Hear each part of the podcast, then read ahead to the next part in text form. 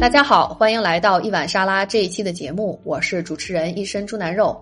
这一期请到的嘉宾呢叫外博士，他现在在美国加州某分校的流行病和生物统计学院做博士后的工作。外博士之前呢是社会学的博士，他在毕业之后分别在两所不同的学校做博后的工作。我们这一期会聊到博后到底是什么样的体验，以及他建不建议大家去做博后的工作。我本人呢也有过做两年博后的经历，其实，在之前并不太了解博后是做什么的。我记得小的时候看过一个赵本山的小品，叫《送水工》，在里面呢，范伟扮演的那个角色就是一个博士后，然后赵本山演的那个角色呢，就调侃说：“你不能老在后边待着呀，你得往前整啊。”所以就是一种比较调侃的说法吧。那么小的时候呢，就对博士后的印象是一种很高大上、很高端的一种工作，或者说是很高很高的一个学历。呃，我相信大家也都听到过一种说法叫“读博后”。其实这种说法并不准确，因为人类现在最高的学历是博士。那么博后一般来说呢，是一份全职的工作。当然，不同的专业、不同的研究方向，其实博后的形式也多种多样。呃，而且呢，现在学术界的就业市场竞争越来越激烈，很多人都有博后的经历，甚至是很多年做博后的经历。所以我们这一期呢，就想聊一聊做博后到底是什么样子，以及到底值不值得去做博后。除此之外呢，我们还聊到了外博士的研究方向，他是在医学社会学这个领域，主要研究的呢是慢性疼痛和阿片类药物成瘾的问题。现在这个问题呢，在美国社会当中也是值比较值得关注的一个问题。另外呢，我们还聊到了外博士之前换导师的经历。他在读博和博后期间有过两到三次换导师的这个故事，呃，这个也是在读博期间比较普遍会发生的事情。所以我们就请他聊一聊换导师的这个故事。那么这一期呢，我们是在一个比较嘈杂的环境当中录制的，所以背景音可能有一点大，希望大家谅解。那么我就话不多说，请大家收听今天的节目吧。大家好，我是主持人猪腩肉的好朋友外博士。嘿，你们毕业已经三年了，还没有就是适应博士这头衔儿。那感谢主持人邀请我和大家聊聊我在美国学生活的血泪史吧。对，感觉好正式呀。其实咱俩平时聊天根本就不是这这种风格，都是那种哈哈哈哈哈，一路哈哈哈哈。对，对我们其实就是。同时是在二零一四年的时候来到美国，然后在一所学校呃，就是读这个 graduate school，然后呢。就是就是在美国认识时间最长，然后也感觉最亲的朋友，而且都在这个圈子里面，平时开会啊什么的也都能见到。然后我们两个家庭也都认识，所以就是特别开心能请这个外博士跟我们 聊一聊有的没的。对，小外，对，小外也行。对，然后就是先先请你介绍一下你的这个就是在美国求学的经历，还有就是就是从博士一直到博后，啊。就是这一路走过来的经历吧。对，哎呀，今年已经是我来美国第九年了，快十年了。对对，咱俩一起来的。对。然后我是二零一四年来美国开始读博士的，然后当时主持人是硕士，特年轻。哎呀，本科刚毕业，现在还是依然年轻。然后我读的方向是算是医学社会学吧，然后我们俩都在纽约州立某分校。嗯嗯，然后我毕业，我用了六年的时间毕业。嗯，然后二零二零年疫情期间毕业。嗯，对我刚说，我研究方向主要就是医疗社会学。嗯啊，生命历程、老龄化。嗯啊，然后用定量研究方法。嗯，然后在美国上学之前。在我是在国内东南某 九八五高校，然后 本硕连读，对，然后就一路都是社会学，嗯。嗯，然后读博就是硕士毕业之后我还 gap 了一年，嗯嗯，然后在国内工作还是对，因为我我研三的时候申请研究生，申申请博士就全军覆没了，全聚德 了，全聚德，然后就是嗯，又开始申嘛。然后申，当时还申了统计学的硕士和社会学博士，然后统计学博士不，统计学的硕士中了两个学校，嗯，后来就是不知道咋想，大家都跟我说念硕士，然后出来上班啊，后来然后然后像家属啊，还有我爸妈还不太懂，就说：“哎，那这不国内读了一硕士吗？怎么来美国还读啊？”然后就读了，对，然后就去，就就，然后咱俩就有缘相见，然后我就开始读博士了。对，就是说你从国内呃硕士毕业之后工作了一年，是工作了一年，然后来美国直接读博。对，就是。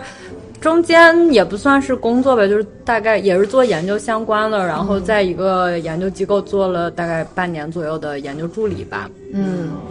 然后你博士毕业之后，先是去某呃 常青藤知名的学校的 medical school 做了一年博后。对我做了一年博后，然后嗯，觉得方向不是特别合适吧。对，然后就又换到了。啊，加州某分校，对，加州大学某分校，而且其实这两个博后他的 mentorship 也不太一样，然后没没准我们后面会讲到这种在美国你和不同的种族的导师，还有不同年龄阶段的这些，还有男性、女性性别的这些不同的 mentorship，其实对跟每个人都会有比较大的。就每个人都有不同的需求，对于 mentorship，对，所以其实我觉得 mentorship 也是一个我当时决要决定要走的一个原因。是是，嗯，然后我在美国读读博的时候换了三个导师，所以我我就感觉我这 mentorship 真的是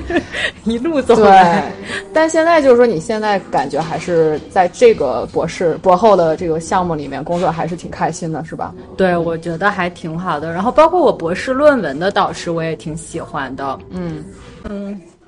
先说博士还是先说本科？因为还有咱可以就是从头聊，就比方说你当时呃。在呃南就是国内南方某知名九八五也不知名，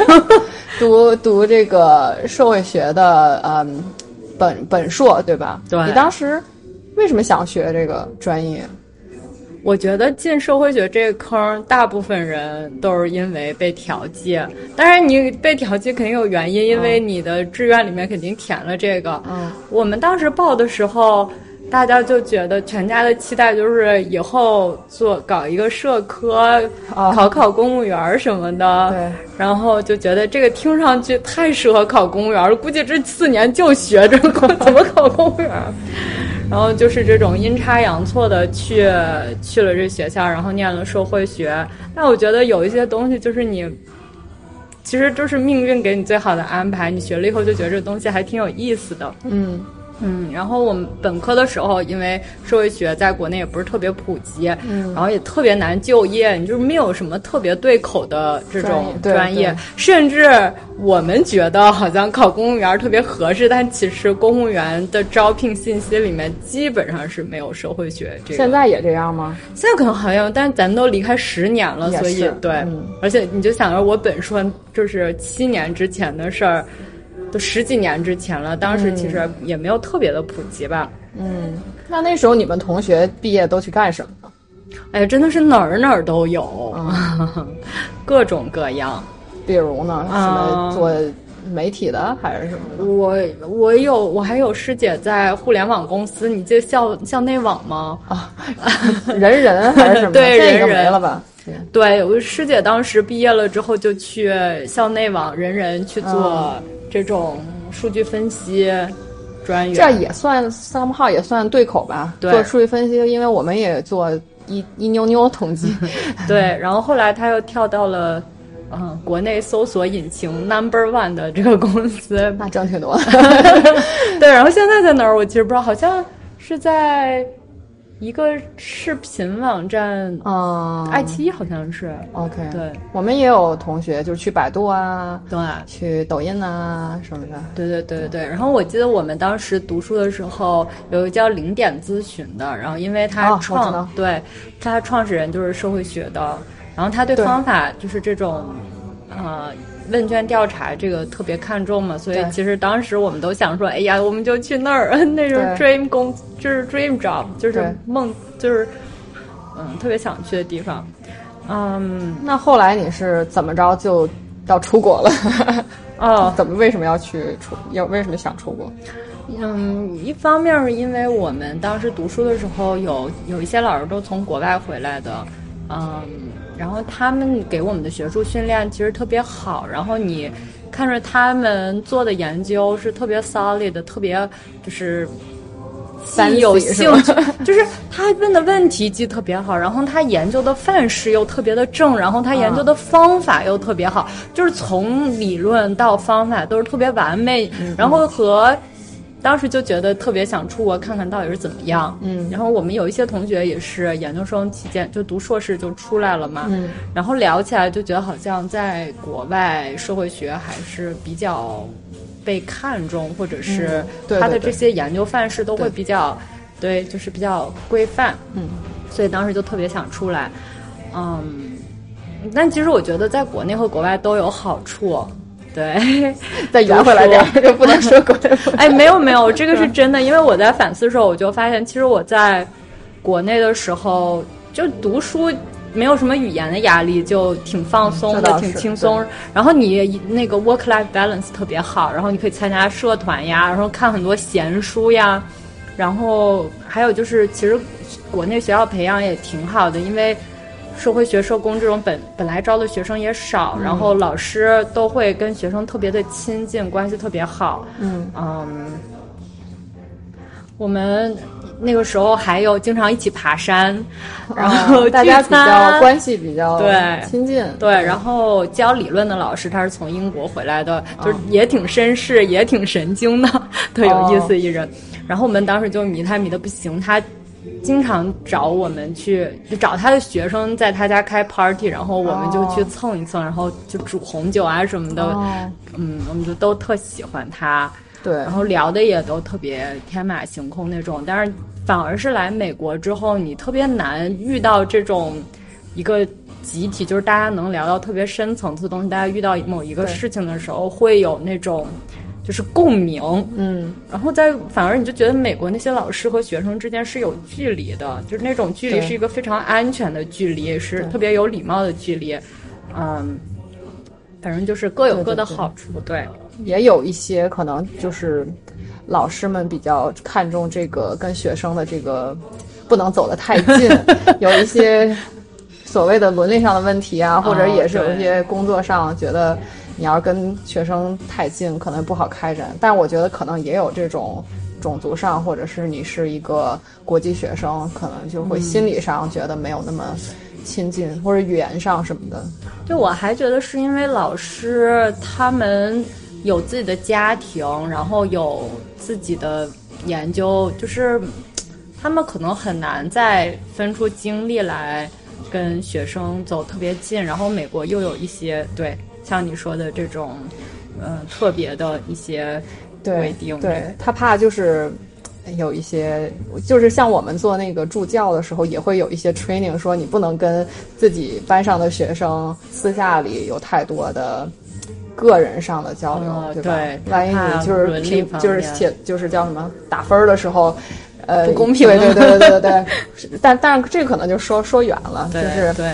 对。那就是说你来美国，就是为什么去这个纽约州立的这个学校？他就是唯一一个给我博士 offer 的学校，我就去了。嗯，对。然后就是上前几年的时候，大家我还经常后悔，我在想说，哎，还不如当时就读一个。统计的硕士，因为感觉读统计的硕士，第一就是不管你以后想要继续读博士还是工作，感觉他是在方法上面都会有一个特别 solid 的 training。嗯，如果要继续走这方向，但是其实也还好了。现在就觉得都是挺好，就是一切都是最好的安排。对对。然后我在呃读博士之前，我还在北京一个研究所做了大概半年的嗯研究。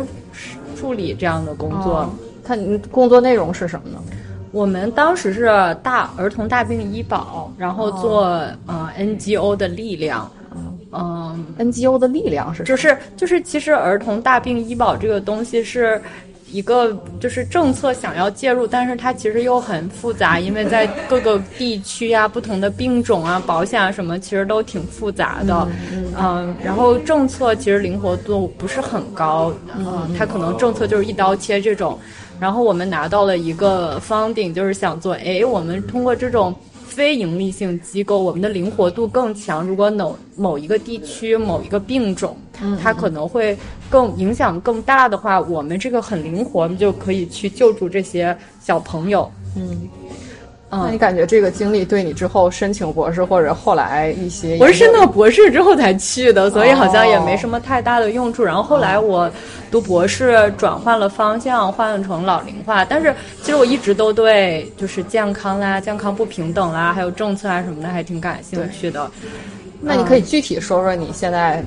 就是在研究什么，或者是你就是从博士，比如说你博士论文是做什么，然后到现在具体在做什么？嗯，我博士论文是做嗯社会支持或者是社会关系，它和慢性疾病之间的关系。嗯，呃，我关注的慢性疾病就是慢性疼痛，因为这个是一个特别不好测量又特别普遍的一个呃慢性病。都甚至不能说是一个慢性病，是一个慢性症状，因为疼痛现在都没有一个呃很清楚的治病原理，对，就是 pathology 不清楚，嗯，所以它包括它的治疗，嗯，在美国大家可能都看过。就是有一个 电视剧，就是讲哎药厂是怎么样把这种阿片类的药物用作慢性病的治疗。然后电视剧 我怎么不知道什么电视？好像呼噜上有一个哦新的是吗？对对对，哦，我要去看看。然后他这个就是讲药厂为了盈利，他就把这些其实像这种鸦片类的阿片类的药物，它其实一般都是用来手术止痛的这种，或者就是生产分娩。这种止痛，但是他们用在慢性病上面，其实就是有很大的，嗯，就是问成瘾是不是？因为你有慢性疼痛，你就很依赖这个这个止痛的。对对对，嗯，所以对，然后这个成瘾之后，它其实又要有一个戒断的过程，而且它对于本身的这种，呃，精神健康啦，还有他的这种生活的质量啊，都会有特别大的影响。所以其实。啊，所以慢性疼痛作为使得这个这种药被成为可以就是用作慢性病治疗的一个一个药物，它是相当是一个原因。所以我们还是挺想知道到底这个慢性疼痛是有哪些社会原因会影响，然后或者说有了这个病之后，他的这种就是。stigmatization，嗯，呃，污名化这个过程会不会影响周围人对你的看法？所以我，呃，我我其实做这个 topic 和你还有关系，因为我经常 对，因为每次开会的时候跟你聊，还有跟导师聊，然后就觉得社会关系、社会支持，就是这种和配偶的关系、和小孩的关系、和父母的关系、和朋友的关系，就你的社会支持，其实对你的健康有很大很大的影响。嗯，然后我觉得这个。你而且这个是一个，其实，在任何语境下都是比较重要的，因为家庭它在任何一个语境下都是是那样子的，所以其实在中国我们感受到这种家庭社和社会支持，可能和美国人需要的家庭社会支持其实差不多，它可能就是在不同的语境下有一些不同，但是大家 general speaking 都是觉得家庭非常重要，社会支持非常重要，然后社会网络非常重要，所以我博士论文是做这个。就是你是看呃家庭支持、家庭关系对这个呃药物的使用，还是说对减轻这个慢性疼痛的一个效果，还是什么？我的毕业论文其实做的是慢性疼痛得了慢性疼痛之后，他和周边人关系的变化。然后这个是和我自己的经历也有关系，就和我自己家庭经历有关系。因为我们家老人其实也有慢性疼痛，然后他有这个。就是这种感受之后，其实对他整个精神状态，还有他对别人的需求是有变化的。比方说，就是这个慢性疼痛会导致一部分的失能，你没有办法走路，或者你没有办法起床，然后你需要别人的帮助。但是你说我很疼，我很疼，大家就会觉得你有那么疼吗？你是不是就是需要别人关注你啊？对，就是就是因为别人并不能理解你到底有多疼，这个特别主观的一个感受，所以就是这在这个过程中，大家就会觉得，在如果以美国为语境的话，大家会觉得，哎，你是不是就不想干这些事儿啊？你是不是就是嗯懒？对，懒对。然后还有就是你需要别人的关注，或者是你药物成瘾，你想就是用这种鸦片类的药物，所以。呃，这种止痛药，成瘾性止痛药，所以就会有别人会有戴一个有色眼镜来看你，就相当于一个疾病本身，它可能是我们觉得诶是一个疾病，但其实它的社会意义很大，有不同的 label 在你上面，有标签。哦，然后在这种标签下，你和别人相处的这个过程就会发生变化。比方说，我需求你，我有慢性疼痛，我可能需要你帮助我一百分，但是别人认为你没那么疼，然后你是在逃避，哦所以我只能帮助你五十分。在这种过程中，你的关系就会发生变化。然后还有一些是。性别特有的，比方说有一些男性，他因为慢性疼痛之后，他走路不利索呀，或者他没办法做一些事情，他为了显示自己的男性气质，他就会隐藏自己的这个慢性疼痛。啊，或者是就是轻描淡写，他本来有一百分疼，他说我可能也就五十分疼，是这个意思不？对他甚至就是不去再不要跟别人接触了，因为他就在家哦待着，他疼他自己。就不会在别人面前表现出来，所以其实慢性疼痛它是会影响你整个人的这种就是社交范围呀，对社会支持网络的需求啊等等，然后其实还挺有意思的。我要问问题，就是 小这个 Q&A 那个环节。那你那你会看是什么导致的这个疼痛吗？你是不看就是它，比如说是什么疾病导致的它疼痛，只是看疼痛本身是吗？对，因为慢性疼痛这种很难说，它有它有一种可能就叫 musculoskeletal pain，你是因为比方说你有关节炎啊什么这样的疼痛，还有一些可能就是你啊。呃比方说车祸或者一些就是这种 injury 损伤之后，然后你在恢复的过程中有一些神经导致的疼痛，因为你所有的疼痛其实都是你脑子告诉你的，而不是说你触碰。对，因为它是神经，因为它是神经，它一定会传导到你的脑子里面，然后再回来。所以疼痛的话，不管你是什么样的原因。你的这个疼痛最后都是你的脑子来告诉你，都是你最后要自己去报告出来的。所以其实疼痛是一个特别怎么说，就是 subjective perceived，或者是非常嗯你自己感受为主的，因为每一个人疼痛的那个门槛又不一样，我们叫 pain tolerance，对对对对是不一样，耐受耐受度不一样。对对对对那这个耐受度也是会有人群上的差别。对我就感觉好像女的是不是比男的更能忍痛？哎，我觉得是是不是？但是也这辈子疼的太太多了，大姨妈痛、生孩子痛，对。还有，但是但是你说就是会不会在就是报告自己疼痛上面也有这个性别的区别？就是谁更夸大，或者就是就是刚才说的那个男的可能会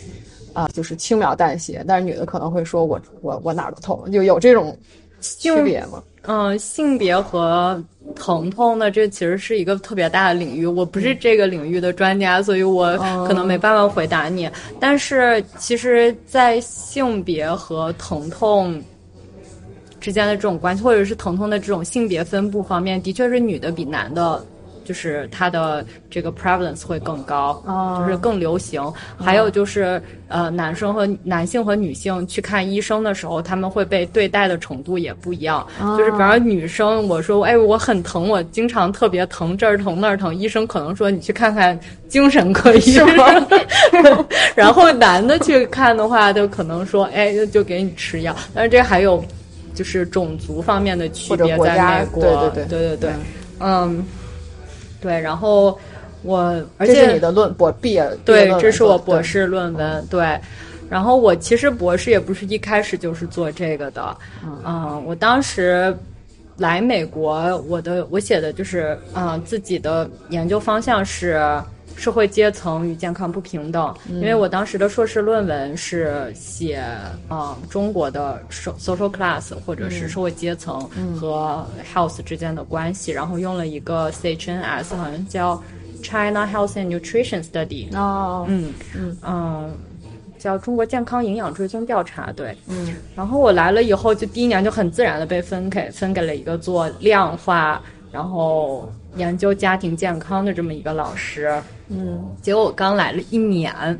二零一五年，二零一四年秋天来，二零一五年的春天，他给全系写了一封信说：“大家好，我非常不舍得离开，但是我要走了。”然后他就去滨州了，对，对吧？你记得你当时知道在，我知道他走了，然后整个系都震惊，对。你就不得不换老师了，你就对不得不换了一个新别的对，然后因为我一直想跟的老师，他当时刚来没多久，然后系里为了保护他的时间，就说你尽量不要带学生，尽量不要带嗯 PhD 的学生，还是把时间用在你自己教课或者是写论文这件事上，因为大家还是想让他拿到终身教职。所以我就临时换了一个，就感觉性格还挺好的导师，嗯，然后我觉得那老师也挺好的，特别的算是特别照顾我吧，因为前几年一大家主要就是修课，嗯。嗯，然后该把 milestone 搞完就把 milestone 搞完，然后那个老师也特别的照顾我。那为什么后来你又换了一次？因为这个老师是做移民的，我当时觉得，哎，我本科时候也做移民来着，但是我是做国内 domestic，呃，是农民工那种。对对对，也不算是农民工，但是反正就是他是相当于是某一个特定地区的人，他来到某一另外一个地区，然后他主要从事这一个职业，就是因为他社会网络。有一批人先来了之后，然后他们赚到了钱，他们就不停的介绍这些内陆的人来这种沿海的城市来做这个工作，因为他们有老乡的这种帮互相帮助。但是先来的人做的好的人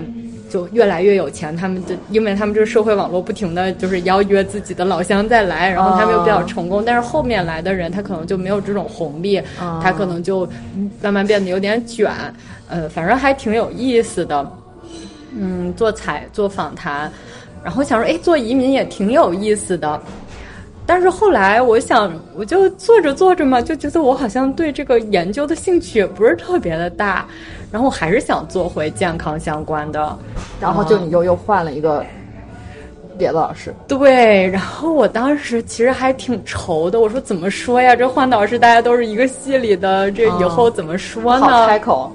对，怕你怕那个老师觉得说你你不喜欢他，还是怕得罪他，还是什么？对对对，我就觉得就是可能换老师倒也不是得罪，可能就是对他在心里面想说这个人为啥就带着学生学生学生给跑了？但其实不是因为他对我不好或者怎么样，就是因为我。实在是对研究这个移民兴趣越研究越淡，嗯，但是我的好朋友他就是做移民，然后他就是特别喜欢聊特别多，然后他跟着这个老师一直做到博士毕业也挺好的，嗯，然后我当时就特别愁怎么办，然后结果他就宣布他要当系主任了，哎呦，我就拍手称赞，我觉得太好了，天助我也，然后我就跟他说，哎呀，老师你看你又要当系主任了，对啊，又这么多学生。然后我再加上我毕业论文，我想一下，我有点想换方向，我还是想做回健康。嗯，然后他就说可以，然后我也跟系里另外一个比较就是 senior 老师说，然后前系主任前系主任也说，哎，这个可以，我帮你说啊什么的。所以就是大家就会很平淡的，因为是研究兴趣的转变，然后就换了。嗯，当然我也挺感谢我那个老师的，因为没有他，我其实也不会读那么多。移民的移民相关文献其实还挺有意思的，尤其是对我自己作为一个移民来说，然后读了这些文献之后，对美国有更深层次的理解，移民政策啦，还有移民的处境啊，还有移民的这种融入啊什么的，对不同的年代，然后我也挺感谢现在我在的这个时代，好像对移民态度比以前会开放很多，大家也就是，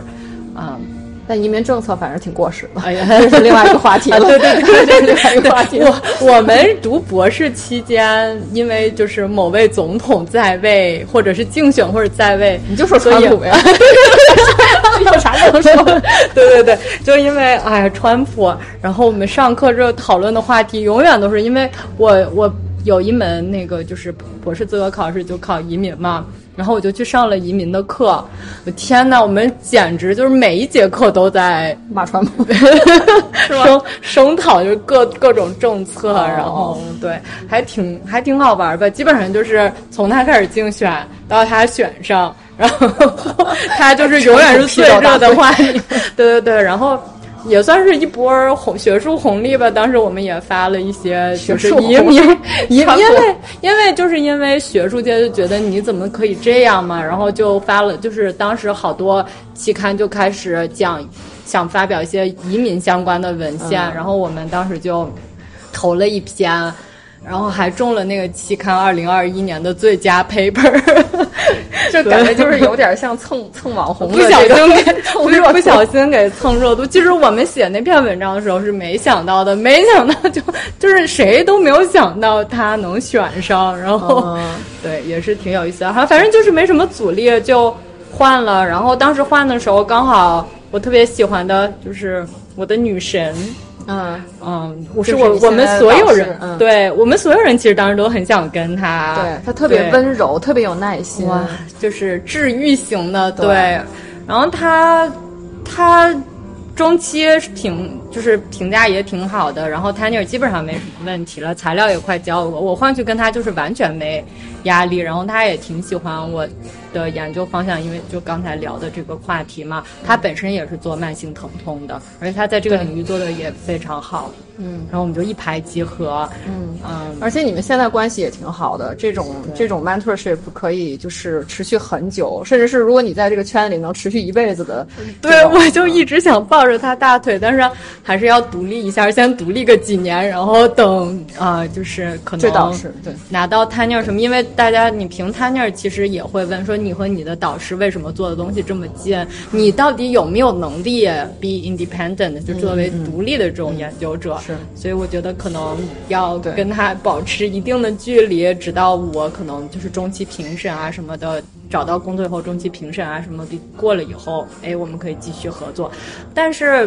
如果也有可能我以后不留在学术圈，对吧？所以也很难说。哎呀，这个问题那 就以后对又之后之后之后可以聊。对，现在现在对挖个坑儿，对对，就说呃，你你那你博士毕业之后就是做了做了两次博后，然后对。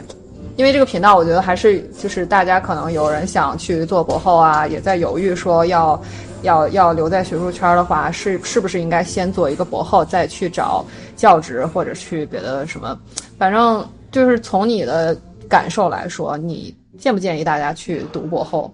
呃，虽然说读博后它也不是一个学位，反正就是一份工作吧。对，其实博后有很多不同的种类。对，就是我第一个博后，其实他是在医学院，他们都没有专门招研究生的这种传统，就是做研究的这种研究生，他们招的都是医学生，嗯。呃，MD，嗯，所以他们的博后来了以后，其实就相当于是 graduate student，他们对博后其实态度也是特别像 graduate student 这种，就是他们没有要求你做什么事情，然后他们就是希望你来了以后，嗯、把你自己的博士论文发了，然后开始学习怎么写。这种基金啊、因为美国的健康这钱实在太多，就是医疗健康领域这钱实在太多了。对，我们前两天说卫生部，对，前面说卫生部其实就是 National Institute of Health。哎，我嗯我认真查了一下，它叫美国国家卫生研究院，它其实隶属于国家卫生部的。国家卫生部叫 HHS，好像是叫什么哦 National Health and Service，National Health and Service 什么的。对好吧，对，然后我又学到了一个新知识点。对，然后这个是全美做健康相关的这种 Top Institute 的。哦，反正他们就是很多钱，然后把这钱给这些高校。对然后像你第一第一个博后那个学校，就是有很多钱，然后能支持你们，或者或者是说。他就是想培训你们怎么去呃写这个申请基金的这个 proposal，然后去这些地儿要钱。对对对，第一个博后他有一个 title 叫 T thirty two，然后它其实就是针对、它就是其实 T thirty two 这个是一个相当于呃转。转连续性转接就是 transitional 的一个这么一个博后的，它是通过你刚刚博士毕业，然后你想以后做 research，然后中间这两年的时间你想明白。有更多的学术训练，然后这么一个 transitional 的，但对我又有问题了，就是、嗯 T thirty two 它不是只给美国人的吗？它要 citizenship，就是国际学生是不能申请的呀。啊，对，国际学生是不能申请，然后刚好他们有一些钱，然后可以给国际学生。就我虽然并不是以 T thirty two 这个名义进去，但是我是和其他 T thirty two 的那个啊博后在一起，他们对我的要求和其他的 T thirty two trainee 也是一样的。哦，对，我觉得就是很多人在申请博后的时候，就是我们这个国际学生啊，都得考虑这个身份的问题，因为不是所有的博后都对国际学生生开放的。对它有些是因为它是国家的这个钱嘛，对所以它可能那个需要你是美国公民，或者你至少有绿卡。绿卡对对，然后还有一些嗯。博后他就是招来专门做研究的，就是老师拿到钱了，然后，但是老师还有其他的事情要做，然后他需要找一个专门来做这方面研究的博后，嗯来帮助我把这个研究做出来，发表了之后，然后，嗯，能对这个 science 有一些 contribution 吧。对，然后这种就是相当于给导师打工，然后这种比较好。我当时其实特别想找这样的，嗯，因为我觉得当时我博士论文毕业就是结束了之后，我也不知道我未来方向是什么，嗯，然后我其实觉得博后应该是要拓宽你的研究领域，嗯。嗯。所以我当时特别想找一个就是有具体的活儿，你去可以跟他就是边做边学的，对，嗯，所以就是你刚才说这个，相当于是这个导师他所谓的他是一个 PI，对。是一个 primary investigator，对。然后他去这个所谓的什么卫生部啊拿钱，对对对。然后他拿到了一大堆钱，然后他这个钱就可以用来雇一个呃打工人。打工人，就是博后，对对对，对。然后因为博后。老师们喜欢招博士，是因为博后他是 well trained，他是有他是经过了这个呃博士的训练，所以他就是老师不用手把手的告诉你这个该怎么做，那个该怎么做，因为就是他们已经知道该怎么做了，对。所以就省了好多时间，就是直上来就能上来就能干活，上来就能打工。对对对对，对。嗯，然后我换我换博后，对，你是怎么为什么就想走了？当时哦，因为我第一个博后是在老年医学系 geriatrics 和 palliative care，就是嗯接触到的基本上都是临床相关的研究，然后做的东西也是临床干预，嗯，嗯，所以有一点不太对路。对，其实也挺有意思的，但是因为那边的导师都是老白男，对 对，然后他们其实都特别的人都特别的好，然后在领域也特别有建树，然后他们也特随便，就是你想做啥都行。然后呢，你需要挂我名儿也行，或者你需要什么就跟我说那种，就特好，然后给我特别大的自由度。但因为我就是一个医学院新人，我根本就没有接触过这个领域，然后我甚至都不知道要怎么做，就是开始做一个干预，临床相关的干预，因为他们特别希望我能写一个基金，做这种社会性的干预，对于那些有慢性疼痛的老年人来说，这个对我来说，我就是没有足够的训练，然后也没有足够的兴趣来支持我，而且还还有就是，嗯，跟就是因为他们那个阶段的男的。白男，然后他们其实是那个社会里面做学术的那种，就是佼佼者，然后他们就一路顺风顺水的就变成了这个现在的这种大牛 field 们 leader，对对。然后他其实是完全不能理解作为一个国际学生，一个亚裔女性嗯在学术界的一些感受，然后甚至就是有就怎么样去和人 social，怎么样去 promote 自己，或者甚至是怎么样跟人就是聊 research 这件事儿的时候，怎么样 reach out，就都、我觉得对对我来说特别难。他们就觉得，哎，那我帮你 reach out，你想 reach out 谁呀？就是就是就是他们无法理解我的这种呃 struggle。对，所以我后来想了一下，我还是比较喜欢我博士导师那一挂，就是她是比较 junior early career 的这种女性，嗯，就是她们经历的这些，可能跟我我能更有共鸣，而且她们确实也特别的，就是明白一个女性在这种就是学术圈里面的一些嗯艰辛 struggle，嗯。嗯，所以跟他们可能在一起的时候更舒服一点，因为他们也能更照顾到你的情绪。对，所以你现在就是换到了一个，确实现在的导师甜是心。对对对，是是是我两个导导师都是我最爱的导师，都是甜心。倒不是说别的导师不好，因为我做移民的也是一个白男老师，然后我就觉得他们理解不了我的感受，因为我觉得你做研究，其实本身你也是一个人，然后你也有很多的其实你本身也是一个人，就是就是你不是一个做研究的工具，对吧？因为你是一个人，其实你也有很多的情绪。这话说，感觉我们好卑微啊，就是我们也是。对，就是你，其实就是包括你是一个就是程序员或者怎么样，归根结底，你首先是一个人，你要经历这社会上的所有的东西，然后你作为一个人，你一定会感受到各个方面对于你身上的这些 label 的这种呃看法、接受度等等等等。所以，就是你的研究，它是你的工作，但是你作为一个 human being 的话，你又或者是一个 person 的话，你可能。在做研究本身之外，你有很多的情绪，所以对，换句话换句话说，就是，嗯，虽然就是博后那个学校的名气可能很大，但是你在里面不一定会很舒服。这个你要自己去判断你在里面会不会舒服，是吧？对我当时也没有，不是也没有不舒服，我只是就觉得它和我的未来的。做的东西不太一样，然后其实你硬逼迫自己，你也可以做下去，对吧？像你的博后，如果你要是遇到了某些困难或者怎样，你肯定觉得无也没办法，我就做呗，反正我的研究就是我的研究。但是你有时候就觉得，哎，我其实还是有更好的选择的时候，你说，哎，我为什么不去试一试别的呢？而且还有一个原因就是，我第一个博后是在纽约，嗯。然后我当时已经人在加州了，因为我家属在加州，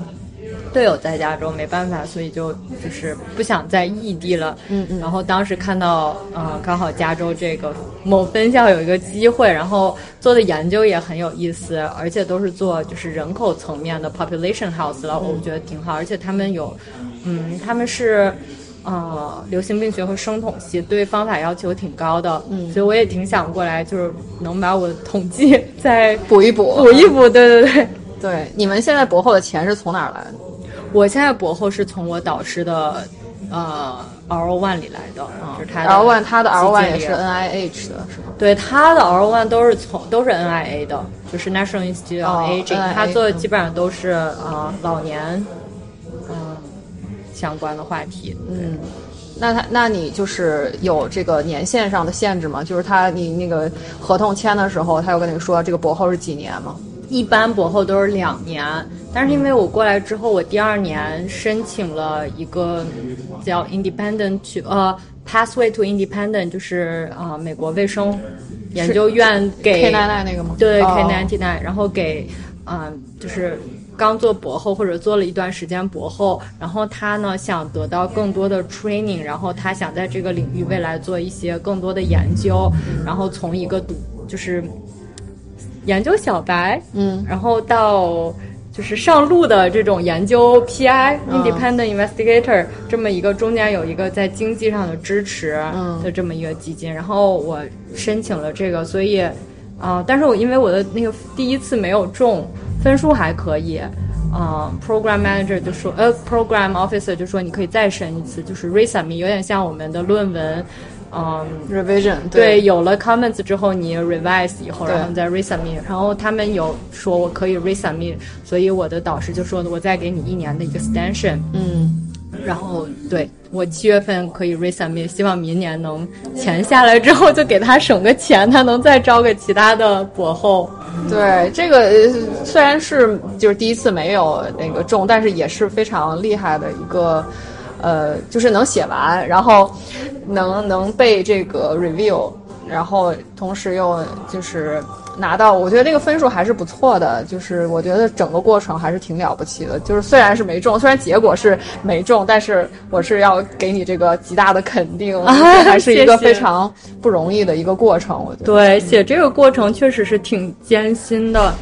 我我觉得我们当时读博士期间完全没有想过要写这种，那时候什么都不懂，那时候就觉得说我拿到学位。呃，上完课拿到学位就就就行了，对。然后有发一两篇文章，哎，觉得就挺好的。因为我感觉我们被就是美国的这种 social science 社科，它其实更强调你对理论和方法的理解，能不能发出来这种有理论和方法上就是建设性、有有这种 contribution 的文章。嗯。他好像不是很看重你有没有拿钱的本，因为因为所有的钱都是国家来发。就是或者是如果你是州立学校的，你其实就是 stay in for e，然后你的钱都是这个州政府给你发的，然后你一个萝卜一个坑，你呢还要就是教课呀，还要 mentor 学生啊，嗯，还有各种各样的 service 啊什么的，所以嗯，就是对你要钱的这个能力并不是很看重，嗯，而且再加上我们都用二手数据，就是这种。视角嘛，secondary data analysis，、然后我们都用这种嗯国家层面有就是 national representative 的这种 data，所以我们就好像觉得也没什么需要钱的地方，直到你到了医学，你就发现其实做研究也是需要钱的，然后这个这个钱给你就是给了你工资了，嗯，然后我觉得也挺有意思的，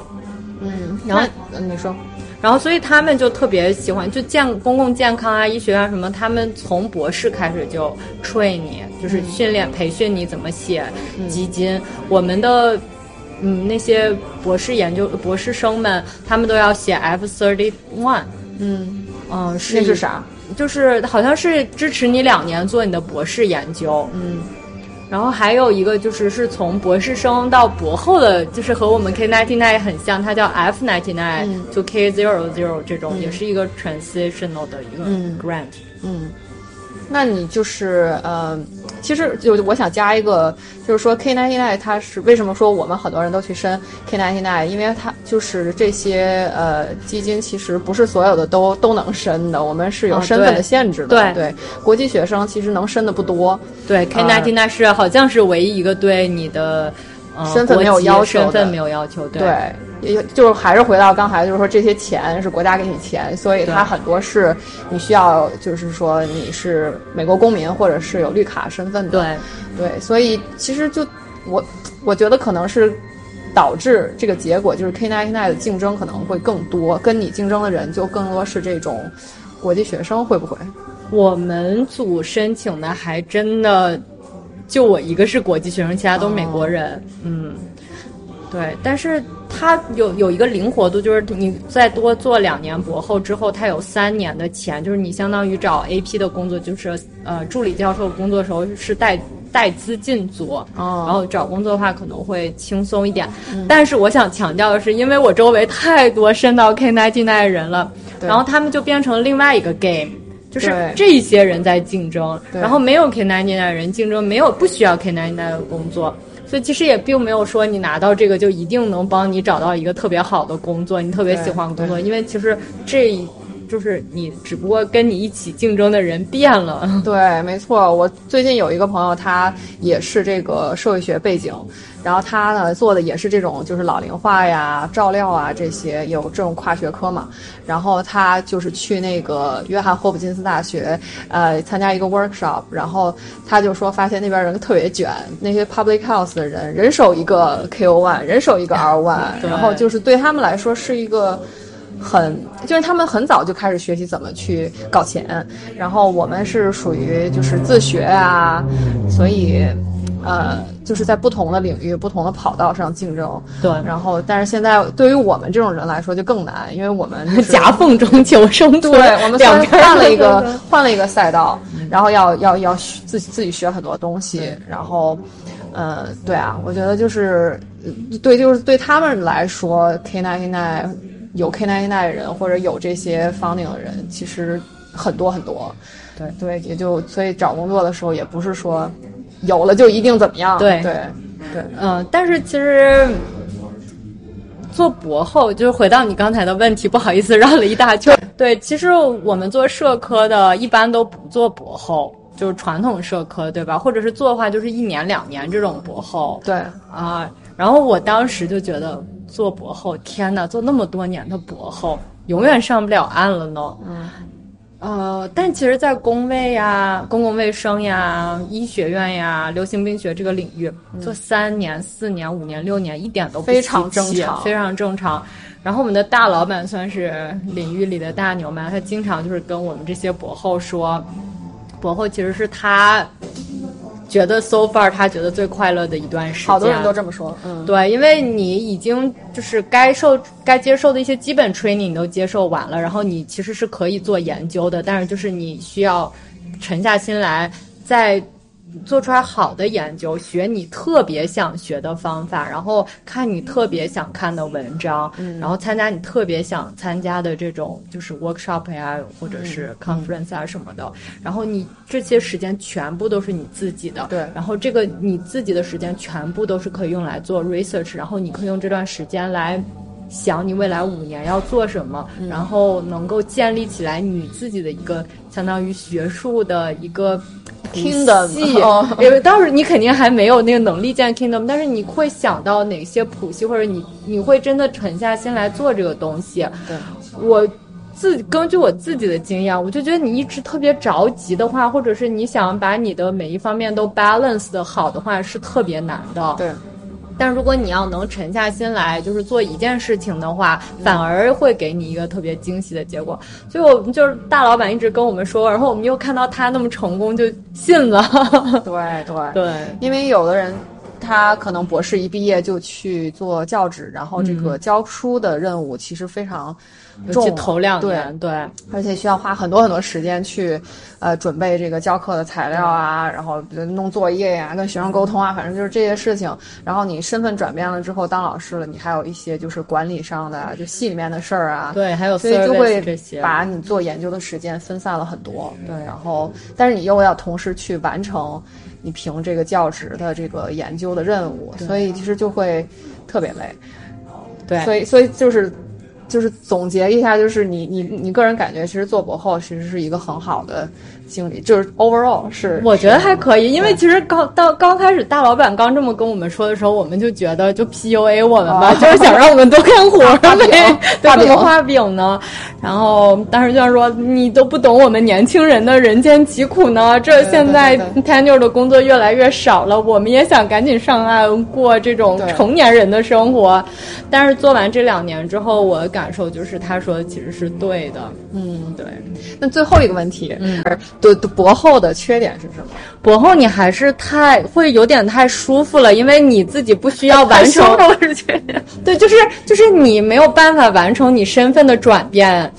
还是学生的心态吗？对，可能的很多时候还是学生心态，因为你做研究，你总会有一个后面有一个手来拖着你，对吧？就是你最后肯定是老板会帮你看，说，哎，这个文章哪儿还能再提亮一下啊？我们什么 journal 可以投呀？你完全不是一个独立的研究者，然后呢，你其实更多时候，而且你也没有什么 RA 之类的，然后你和别人的合作，其实大部分都是你写完然后老板看，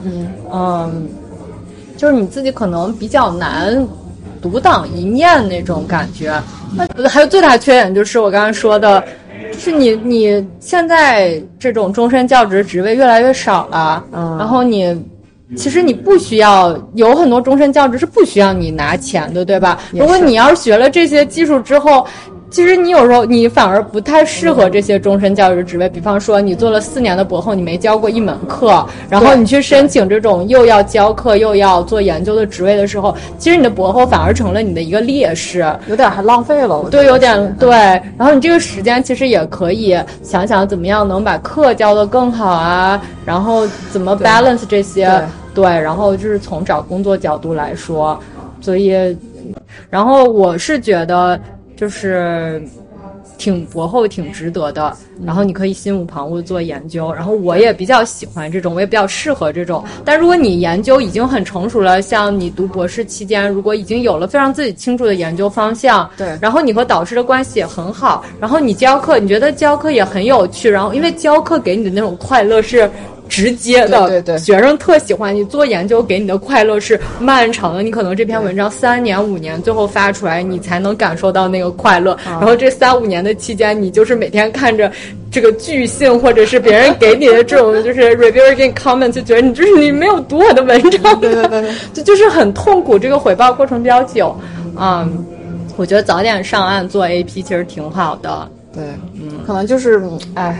每个人的这个情况都不一样，每个人喜好啊，或者是兴趣，也都不一样，或者或者也取决于当时的这个呃就业市场的情况，这个有没有坑啊什么的，都很多很多的因素，所以也不能单纯的去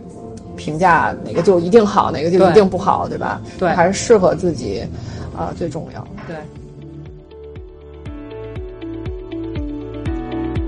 那么这一期一碗沙拉的节目呢，就到此为止了。非常感谢大家的收听，也感谢这一期的嘉宾外博士和我们分享他读博和做博后的经历。那么下一期的节目呢会有所不同，因为我们下一期的嘉宾不再是讨论博士和学术圈的话题，也不是在社会科学领域。下一期的嘉宾呢是本科毕业于华中科技大学材料成型和控制工程专业，呃，之后他来到美国的华盛顿大学读取了机械工程的硕士。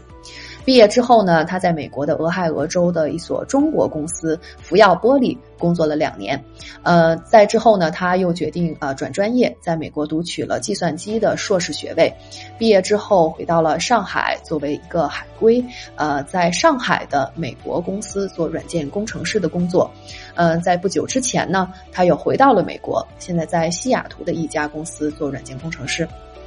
所以呢，我们下一期的嘉宾的求学经历和工作经历都十分的丰富，呃，我们会聊一聊他作为这个双硕士的海归又归海的经历，以及在美国的中国公司工作过和在中国的美国公司工作过的经历。那么，请大家敬请期待我们下一期的节目吧。感谢大家的收听，我们下一期再见，拜拜。